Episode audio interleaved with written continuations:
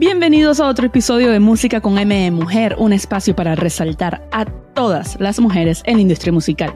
Mi nombre es Vanessa Mena y hoy es un claro ejemplo de que, como siempre lo digo, este podcast es para resaltarlas a todas ellas, no solamente las cantantes. Así que hoy me está acompañando una dura directamente de mi tierra querida España, que nos va a hablar un poco de todo eso que hay tras bambalinas, por así decirlo, del marketing digital y algo que a mí en particular me llama muchísimo la atención, el neuromarketing. Sí, neuromarketing y música. Así que mejor de yo estar aquí hablando tanta, ustedes saben que vamos ya a darle esta bienvenida a esta queridísima amiga mía, así que con ustedes, Fabiola Bruñas. Hola, ay, qué ilusión de presentación. Ay, gracias Fabi, ¿cómo estás?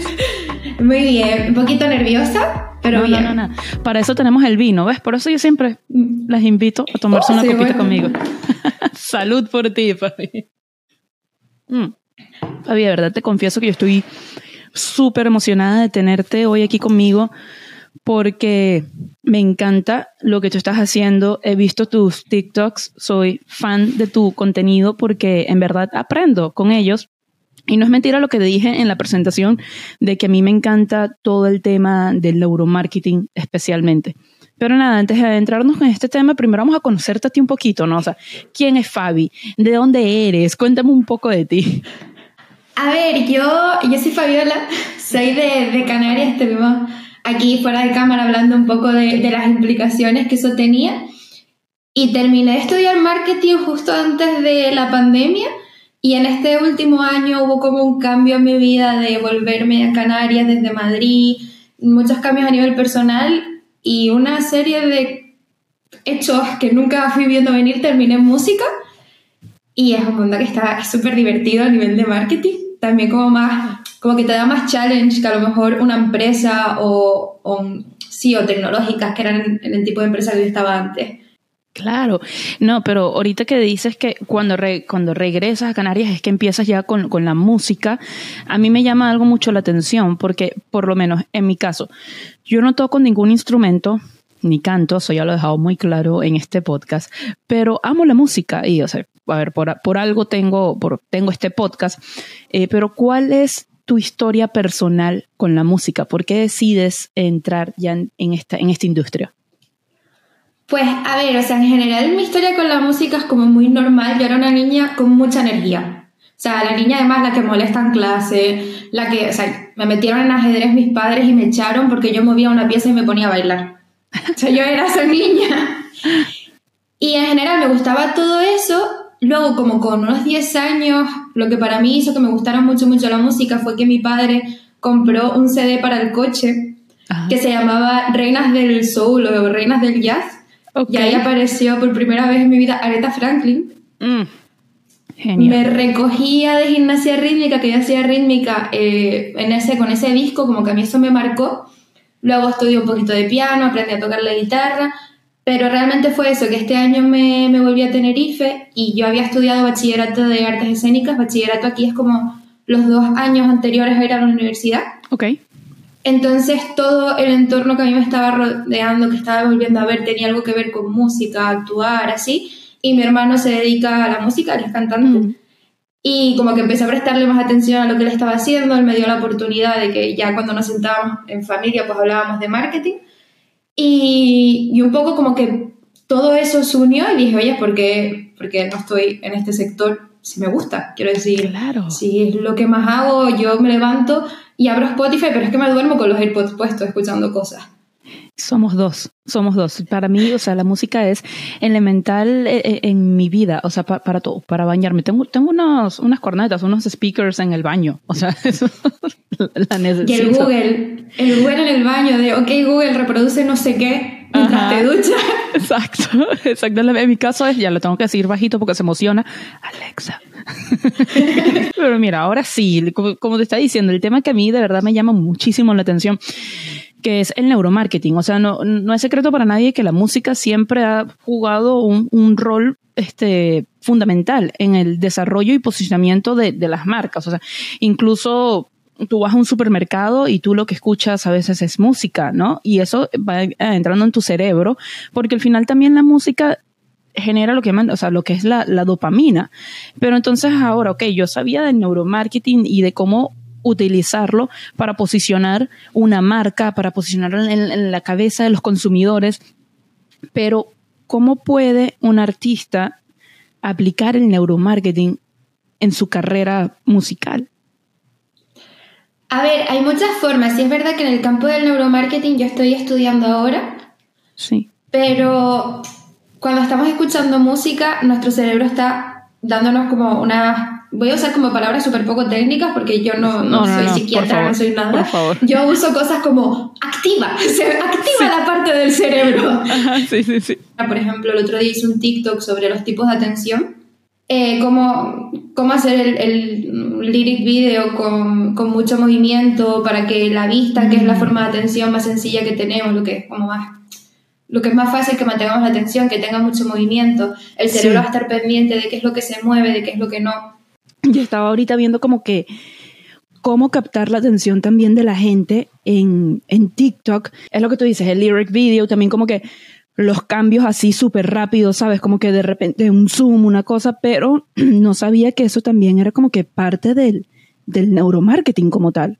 Sí, o sea, realmente no sé si hay una parte centrada solo en eso, pero sí es verdad que yo lo que hago mientras estudio es intentar aplicarlo a, la vida, como a, mi trabajo del día a día. Sí es verdad que si nos vamos a, TikTok, por ejemplo, yo no creo que lo que va funcionando tenga tanto que ver con neuromarketing, sino con la situación eh, social en la que estamos, mm. la político-social en la que nos encontramos. Y esto creo que ha sido... Esto, voy a repetir lo que más he repetido los últimos ocho meses de vida, que vamos a poner una línea del tiempo sobre cómo han funcionado las redes sociales. Empieza, bueno, tenemos Facebook, que es una red social entre amigos, y aparece Instagram. En Instagram aparecen como las primeras, los primeros mm, influencers que nos vendían una vida perfecta, porque era perfecto. O sea, era una cosa en la que un ser humano no podía aspirar. Viajes todo el año, estar moreno todo el año. Sí. Y nos bombardeaban con eso y a lo mejor, y a mí me cogía a lo mejor con 16, 17 años y era como, wow, los influencers. Nos cansamos de esa narrativa y cambiamos al siguiente discurso que fue eh, el de em, yo antes tenía un trabajo horrible y era pobre y entonces hice esto y me convertía rico. Uy, sí. Ese, empezaron todo, todo, toda esa época que fue cuando el clickbait de esta persona hizo no sé qué, el, el resultado te sorprenderá. Y eso iba a seguir esa línea, pero entonces llega el COVID. Y entonces en el COVID, independientemente del dinero que tuvieras, de tu trabajo, de lo que fuera, obviamente no sé, no sé llora igual en una mansión que en un barrio, pero te ves que no tienes libertad, que si eres cantante no puedes salir a girar, que si eres actor no tienes trabajo, que si eres camarero te quedas en paro con suerte. Y ya no queremos ver una vida perfecta. Primero, ellas, los influencers ya no pueden contarla porque no existe. Y tú como usuario promedio que estás en tu casa con siete hermanos eh, compartiendo un salón y una televisión, tú lo que quieres ver en tus redes sociales es vida real. Sí.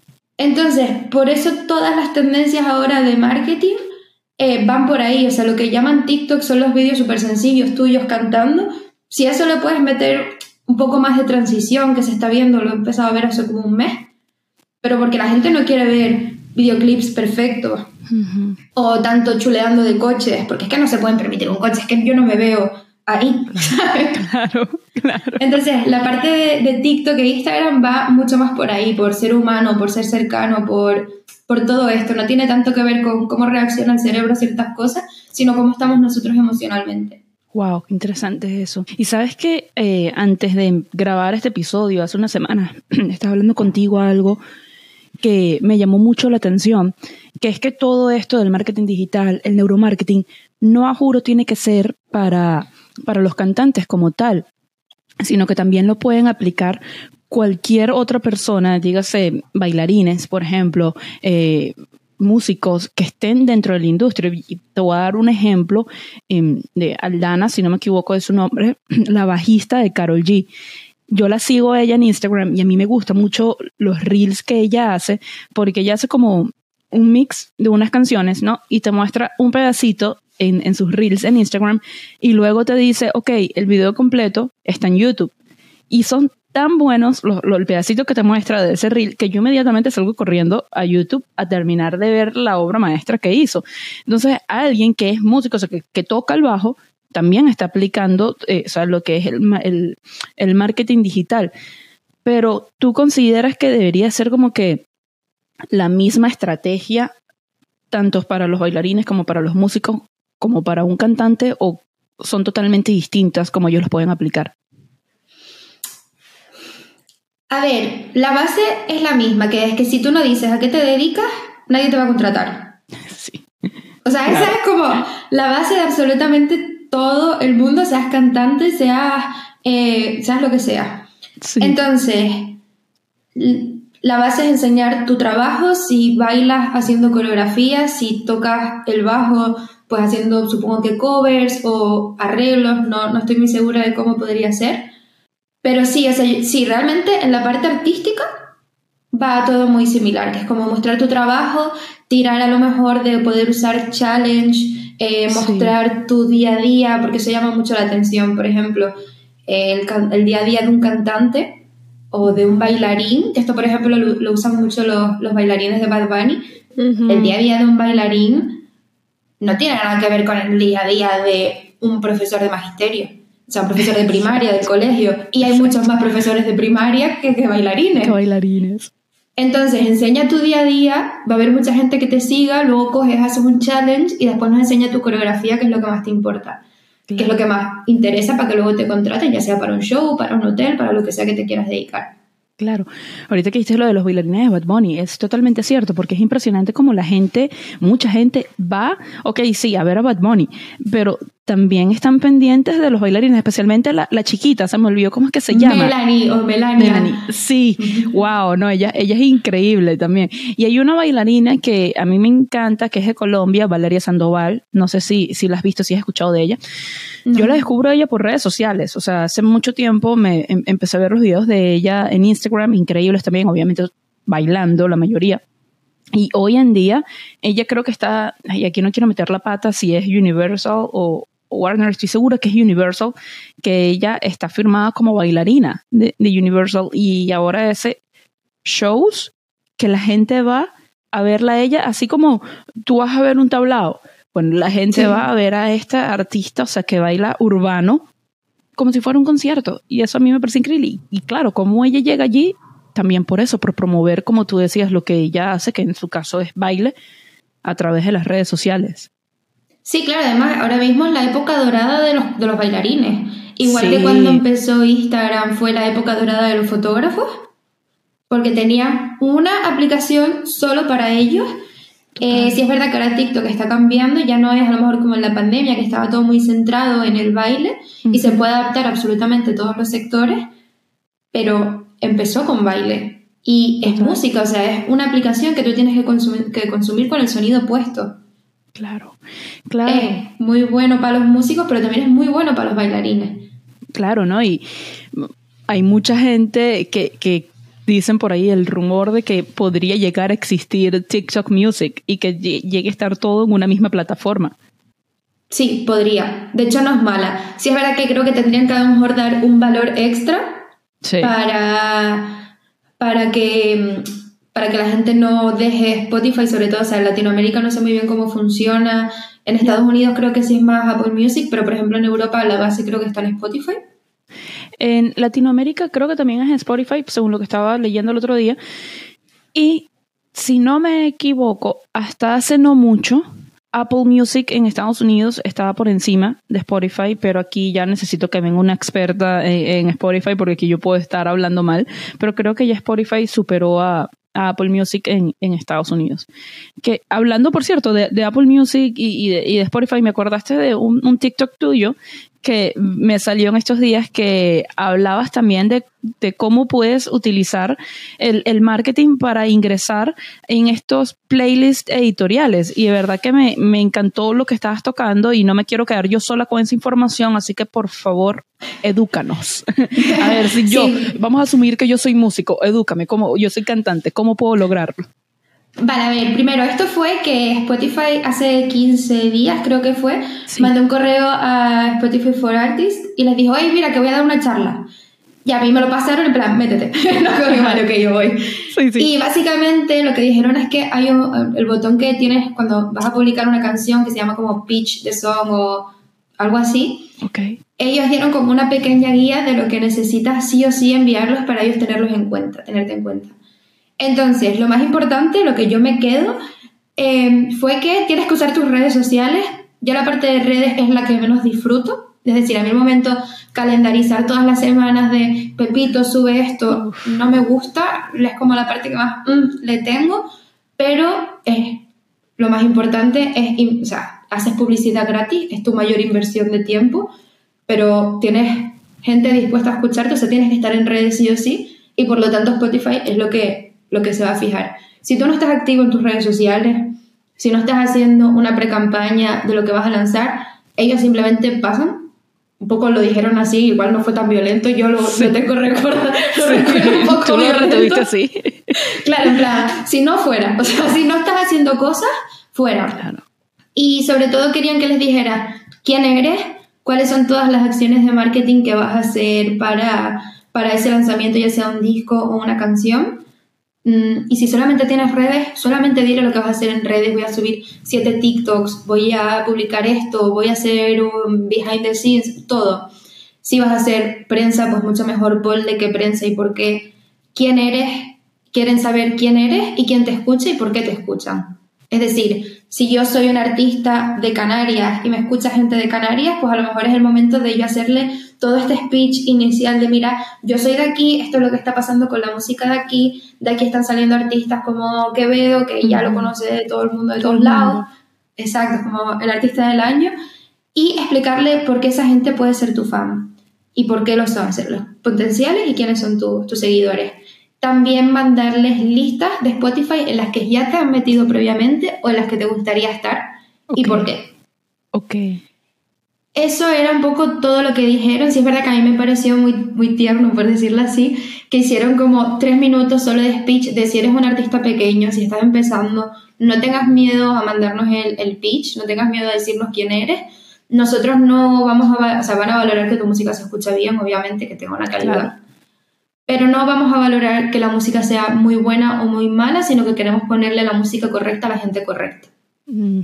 Entonces, este también un poco como si tienes 300 seguidores en Instagram, no pasa nada, tú mándales, mantente activo y tira a ver si cuadra. Ellos no te, van, no te van a echar para atrás por no tener una fanbase todavía. Sí, o sea, tú tienes totalmente razón. Spotify no se fija en la cantidad de seguidores que tengas y esto es algo que también quiero decir que creo que muy poca gente lo sabe, el tema de la verificación en Instagram. Instagram tampoco toma tanto en cuenta la cantidad de seguidores que tú tengas, sino de que tú en verdad seas una figura pública, si tienes una disquera o lo que sea que te pueda respaldar, todo eso también suma a todo este tema de, del marketing digital y dejar un poquito el miedo y atreverte a hacerlo y solicitar lo que tengas que solicitar. Sí, de hecho, eso fue lo que yo me di cuenta no hace mucho, porque aquí de, salió la canción de Cayó la Noche, que fue la que Quevedo se hizo como viral, la de Bolsita de York cuando sale. Y claro, los chicos de las otras canciones sí que subieron seguidores, pero no fue como un boom tan grande, pero les verificaron a todos y a mí me sorprendió cuando lo vi la primera vez, en plan, ah, pero no hacía falta no sé cuántos miles de seguidores. No. Y no, ya no. Ya, ya yo creo que si mandas la cuenta de Spotify y tal, puedes sí, si tienes, si tienes este, a ver, porque esto me lo han preguntado varios artistas. Honestamente, si, si el artista como tal es independiente y lo manda directamente a la solicitud desde su cuenta de Instagram, eh, va a estar complicado. Van a tener que intentar, intentar cada 30 días, volver a intentar, volver a intentar. Pero si ya están o con una disquera o con una distribuidora o con cualquier agencia que ya tenga como que la conexión directa con Instagram, si la solicitud viene de esta disquera, de esta distribuidora, y ya a esta persona le han hecho entrevistas, es mucho más fácil que, que se, lo, que se lo aprueben a que lo mande ellos por, por su cuenta como tal. Sí, claro, ¿no? Y a ver, y si eres videógrafo y a lo mejor puedes demostrar que has hecho videoclips para esta gente que si es verificado, O sea, tú shoot your shot, se dice, ¿no? Como tú mándale sin miedo al éxito. Sin miedo al éxito, tal cual, ahí está en la clave. Mira, ahorita hablando de todos estos artistas que están saliendo y, y de estos chicos que comentabas que están en la canción de que veo, yo también sé que tú trabajas con, con varios artistas en este, en este momento. No, háblame un poco de eso, ¿cómo es tu trabajo con ellos? Pues mira, eh, realmente mi trabajo con ellos ha empezado por la parte de redes sociales, pero vamos, o sea, em, las redes de por sí solas no funcionan, pero todo, o sea, da igual que hagas las mejores estrategias offline, da igual que te pongan en, el, en, Gran Vía, en Madrid, un cartel enorme, necesitas que todo esto quede plasmado en algo. Claro. Entonces, yo lo que intento es crear estrategias para que las redes sigan subiendo por toda la visibilidad que dan, pero añadiendo como otras cosas de valor. Por ejemplo, la última campaña que hice para, una canción, una de las necesidades que tenía el artista y que vimos en el, en, el análisis inicial era como acercar más su, su, imagen, ¿no? Como que fuera mucho más cercano, que la gente no le viera como tan aquí, sino como un chico súper guay, súper cariñoso y súper simpático y con mucho talento, por decirlo así. Entonces dijimos, vale, pues vamos a, crear, en principio era como a lo mejor hacer una videollamada, pero al final se quedó en hacer un vídeo en el que explica todo el proceso de la canción. Y a su vez, dentro de esa landing page que hicimos en, su página web, teníamos una cajita para que la gente dejara su email. Entonces, ahí tenemos como dos estrategias. Tenemos la parte de redes de, mira, si haces pre-save te va a llevar aquí y vas a conocer mucho más de mí. Mm. Por otro lado, estamos cogiendo leads para seguir acercándole, para poder llegar a la gente de otro lado. Y la parte principal es como, hey, esta persona es mucho más cercana, te estamos enseñando quién es el artista y lo estamos humanizando, que es lo que más nos interesa. Y como hablamos antes, lo que va alineado con, con la época en la que estamos, que es humanizar a los artistas. Total. Total. Eso lo conversaba mucho con, con Elian Gallero, que estuvo como invitada en, en este podcast, pero claro, lo hablábamos más un poco desde el punto de vista periodístico, porque las dos, por, nuestra carrera, nos toca entrevistar artistas y las dos tenemos en común que no nos gusta hacer como que esas preguntas que no tienen nada que ver con, con, la carrera del artista, ¿no? O sea, por ejemplo, ella decía, a mí no me gustaría que en una entrevista me pregunten sobre mi exnovio, yo no quiero hablar sobre mi exnovio, si te quiero hablar de mi exnovio, pues te hablo de mi exnovio, ¿no? Porque vamos al punto de que los artistas también son humanos, entonces, humanizar ahorita el artista y también en una época desde hace tiempo, ¿no? Que está por lo menos el, el, tema del DM, o sea, que las personas sienten que están como que un poquito más, más cerca, ¿no? De ese artista, que algunos responden, otros no. Y, y cuando el artista responde, pero la persona es como que, wow, me respondió. Pero ahorita tú mencionaste algo que es, es clave, que eh, no te que la parte que menos disfrutas, ¿no? Es la parte del marketing de, de, en redes, ¿no? En redes sociales, como que hay, planear todo eso, la agenda, etcétera. Y ya uno, la gente, ¿no? Podría asumir de que, ah, marketing digital, inmediatamente piensan en, en redes sociales. Pero tú ahorita lo decías, las redes sociales no lo, no es todo. Entonces, como aparte de esta estrategia, ¿no? De, de, que la gente pone su email y se registra, para ti, ¿cuáles son como que las herramientas más efectivas aparte de estas que acabas de, mencionar, que no tienen que ver con redes?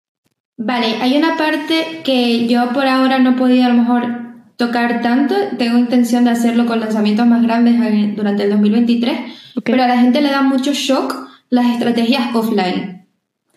Okay. por ejemplo, em, Spotify hizo ahora con el, con el rap, cogió la, me he nombrado como mil veces, pero es que la verdad que ha sido este año el ombligo del mundo, total, ¿verdad? Total eh, llenaron la estación de metro de Madrid de Quevedo, que se llama la estación con Quevedo. Ok. A la gente le encantan las cosas offline porque estamos ya muy acostumbrados a que todo pase en el móvil. Nos acostumbramos durante el COVID que todo ocurriera en el móvil y de repente sacamos la cabeza a la realidad y volvemos a tener vida y volvemos a salir de fiesta y lo que pase fuera nos llama mucho la atención. Yo creo que esas brand activation que se llaman o algo así, sí. es lo que hace que la gente diga, Buah, esta campaña es buenísima, esto es increíble, este artista es un dios, mm, lo hizo Bad Bunny, o sea, lo hacen como todos los grandes. Eh, aquí creo que fue Justin Quiles, en Tenerife, había un festival, aquí hay muchos festivales en verano, y él suele venir, lo suelen llamar por montones. Pues uno se canceló por cuestión de permisos y él hizo como un concierto secreto sorpresa en una playa acústico. Eso fue, ese día el Instagram de Canarias entero iba a explotar. Todo el mundo, la gente corriendo por la arena, durante dos semanas la gente no paraba de subir fotos. Eso llama mucho, llama mucho la atención. Luego también el email funciona mucho, aunque parece que estamos como muy cansados del rollo newsletter. Ah, sí, todos sí, sí, tenemos sí, sí. email. Sí, Todos todos, tenemos, tenemos un email que es para eso. Claro, pero todos lo tenemos en el móvil. Sí, sí, sí. Adele usa, Adele envía un montón de emails cada vez que saca algo. Adele no, su equipo. Claro. Pero, y luego, otra parte que yo creo que funciona muy, muy bien, esto ya se lleva como un poquito a redes, es cuando un artista tiene muy, eh, como muy cogida y muy cerrada, como toda su estética y todo su branding es muy coherente, porque le permite a los fans tener como muchas conspiraciones. Y crear una conexión emocional. O sea, por ejemplo, yo trabajo con Cruz Cafuné y él tiene como una estética muy grande, cristiana, cruces, eh, no sé, como toda la estética tiene que ver con la religión. Ya. Y es sorprendente cómo los fans hacen muchas teorías alrededor de eso y, y cómo lo asocian a él. Entonces yo creo que cuando tú tienes tu branding muy bien cerrado, ya eso hace mucho marketing por sí solo. Ya le das a la gente como... La gente ya crea tu universo alrededor. O sea, tú estás creando el tuyo como artista, pero es que luego lo están haciendo más grande sin tú tener que preocuparte. Literal, literal, que también es un poco lo que pasa con TikTok. O sea, la gente solita te va haciendo tu universo un poco más grande. Mira, Fabi, ahorita vamos a ir con un segmento que es relativamente nuevo. Lo estrenó la invitada anterior. Y no te asustes, porque yo sé que tú has visto este podcast y que tú estás nerviosa porque pensabas que ibas a tener que cumplir un reto si perdías, pero no, te salvaste. Porque ya el juego de las canciones, por ahora, no existe. Por ahora, quizás vuelva. Ahorita es fácil. Yo aquí delante de mí tengo cinco cartas que son preguntas que son, digamos, para conocer más a tus amigos, ¿no? En este caso, para pues conocerte un poco más a ti. Entonces, como tengo cinco cartas, tú me vas a decir del 1 al 5 un número. Te voy a hacer tres de estas preguntas. La que tú elijas, esa va a ser. Obviamente no sabes cuál es la pregunta en cada una. Así que empecemos. Del 1 al 5, dime un número. Mm, el 4. Si tuvieses un póster en este momento en tu habitación de una artista femenina, ¿cuál sería? Hmm. Si fuera la opción fácil, Ajá. diría que Adele, porque es como mi máxima referente de la vida. Uf. Pero voy a hacer como eh, campaña de artistas pequeñas de aquí, de la tierra, bueno, de Me España encanta. en este caso. Y sabía quién era, pero no me había parado a escucharla y llevo una semana en bucle con una chica que se llama Judeline. Uy, sí, me la recomendaron en este podcast hace poco. Uf.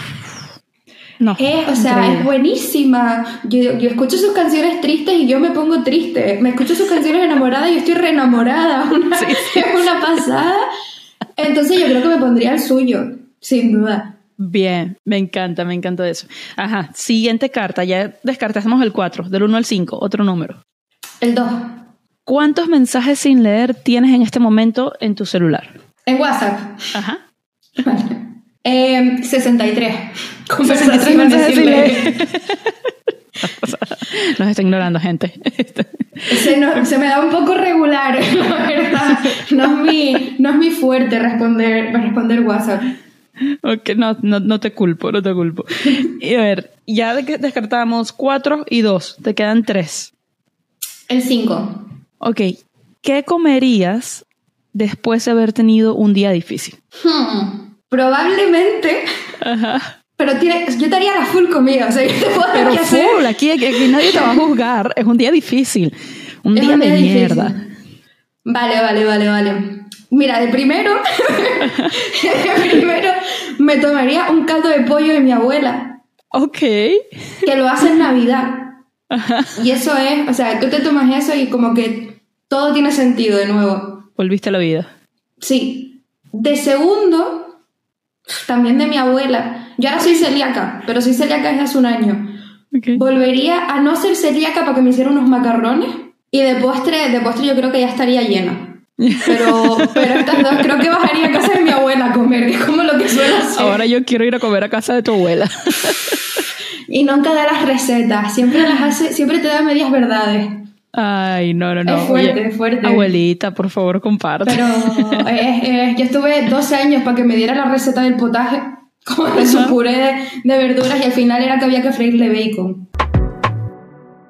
Pero miren, antes de seguir conversando con Fabi, les voy a pedir lo que siempre les pido. Por favor, suscríbete, colabora, ayuda a que este podcast siga creciendo para tener invitadas así increíbles como Fabi y todas las que han pasado y seguirán pasando por este podcast. Así que ya sabe, suscríbete, dale follow en las plataformas de audio, dale la campanita para que no te pierdas ningún episodio. En fin, da mi amor, vale. Mira, Fabi, ¿cuál es esa mujer en la industria musical a la que tú le das cinco estrellas? Creo que ya no la nombré antes, la nombre ahora fue Adele. Obviamente.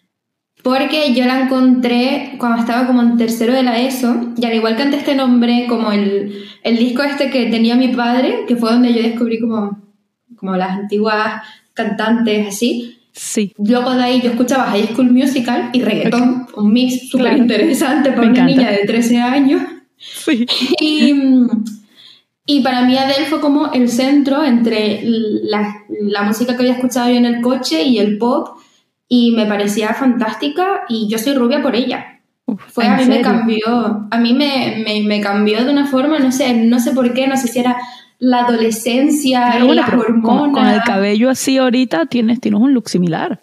Sí, sí, sí, totalmente. O sea, ella se volvió como mi referente. Yo le echo la culpa a eso, a que ella cantaba como canciones muy tristes y muy sentimental. Y yo fui adolescente en la época emo, sufrida, así en plan, Welcome to my life. Sí. Entonces, como que me cogió ese rollo y a mí me, me cambió. Pero me, me, me fascinó. Me encanta. ¿Y cuáles son esas tres canciones que tienes ahorita en repeat de artistas femeninas, obviamente? Vale, pues mira, tengo Spotify aquí abierto a la izquierda. Me encanta, porque como ya dijimos eh, antes, eh, al principio de este episodio, todo lo que hacemos es escuchar música. Exacto. Publicidad gratis para Spotify en este episodio, gracias. Pues voy a, voy a tirar de aquí de Canarias. Hay una chica que me fascina, la sigo desde que solamente subía covers, que se llama Daniela Garzal y sacó una canción hace creo que un par de meses que se llama Quiéreme Lento. Mm. Y tiene un rollito R&B así, además ya, ya habla como el nombre me ganó. Es como un mood, o sea, además hoy está como lloviendo, no sé qué, como que pega con ese rollo invernal, otoñal, así. Ok. Luego, eh, Judeline, de ella estaba escuchando 30 segundos antes de entrar, de entrar al podcast, la de En el Cielo. Okay. Me gusta mucho. Subí una story okay. a Instagram escuchándola justo antes. Ajá. Y la última, esta la voy a buscar porque la tengo guardada. Eh, Remember Me de, se escribe Umi, entiendo uh -huh. que es U-M-I, okay. no lo sé, okay. no lo inventamos. Yeah. Y básicamente es como una canción así como de desamor, pero desamor en la distancia, que Ajá. me gusta mucho. También como muy con el, con el rollo. No, ya veo que te encanta todo lo que sea el despecho, eh, como dirían en Colombia, la tusa. sí, sí, yo soy bien, bien, bien soft. O sea, yo, me pones una mantita, un poco de música lenta, y Amo. a mí me, me aparcas ahí tres días, no pasa nada. Mira, escucha, hay una canción que ahorita hablaste de que eh, si escucho tal cosa y está enamorada de Julian, pues yo me enamoro. Si está despechada, pues me despecho. Hay una canción que yo no estoy enamorada en este momento y es de, ya la sacaron hace tiempo, ¿no? Un, unas hermanas colombianas que se llaman Las, las Villas, se llama Poema, esa canción. Pff, mira, yo no estoy enamorada y me enamoro con esa canción. De verdad, quiero estar enamorada en este momento. La tengo aquí delante, la voy a dejar. Además, creo que la nombraste, las nombraste en otro podcast, me quiere sí, sonar. ¡Ey! Esta mujer, escúchese. Aplauso, aplauso. Mira, Fabi, de verdad que muchísimas gracias por, por aceptarme la invitación, por educarnos un poco y espero que lo que aprendimos hoy les sirva como ya dijimos antes, no solamente a los cantantes, sino a los bailarines, a los músicos, a todo lo que tenga que ver con la industria musical y que por supuesto que vayan ya mismo a seguirte para que sigan aprendiendo contigo, porque se los digo, gente, yo he estado aprendiendo mucho con Fabi, con los TikToks de ellas, de verdad que son Ay, increíbles. Muchas gracias. No, no, no, gracias a ti. Pero bueno, gente, déjenme en los comentarios en las redes sociales y aquí mismo también en YouTube, si nos estás viendo por YouTube, qué tal les pareció este episodio, qué temas quisieran que toque más adelante. Ya saben, estoy en las plataformas de redes sociales de TikTok, Twitter e Instagram como arroba música M de mujer sin el con. Mi cuenta personal es arroba vanemenag y por supuesto, como ahorita les dije, tienen que seguir a Fabi. Fabi, ¿cómo te encuentran a ti en las redes sociales? En TikTok, sobre todo Instagram, estamos trabajando en ello, como Fabiola Zamorín, con Z, Fabiola Zamorín. Yo no sé decir la Z, es Fabiola Zamorín. Zamorín. Zamorín. Lleva Z, lo prometo, pero yo no la, yo no la pronuncio. No, yo, yo, o sea, en Latinoamérica, la parte de la Z, eh, pues tampoco. no, es que nosotros, nosotros aquí no tenemos el, acento, el, acento español, no lo tenemos. acento, hombre, tía, no, lo no, no, lo tenéis. Es, un poco difícil pillar tu acento. yo, por ahí no paso, yo no sé hacerlo, yo no. bueno, y si estás viendo este podcast por YouTube, ya sabes, no olvides suscribirte, darle a la campanita, darme follow si nos estás escuchando por las plataformas de audio. Y eso es todo por hoy, gente. Un beso. Los quiero. Hasta luego.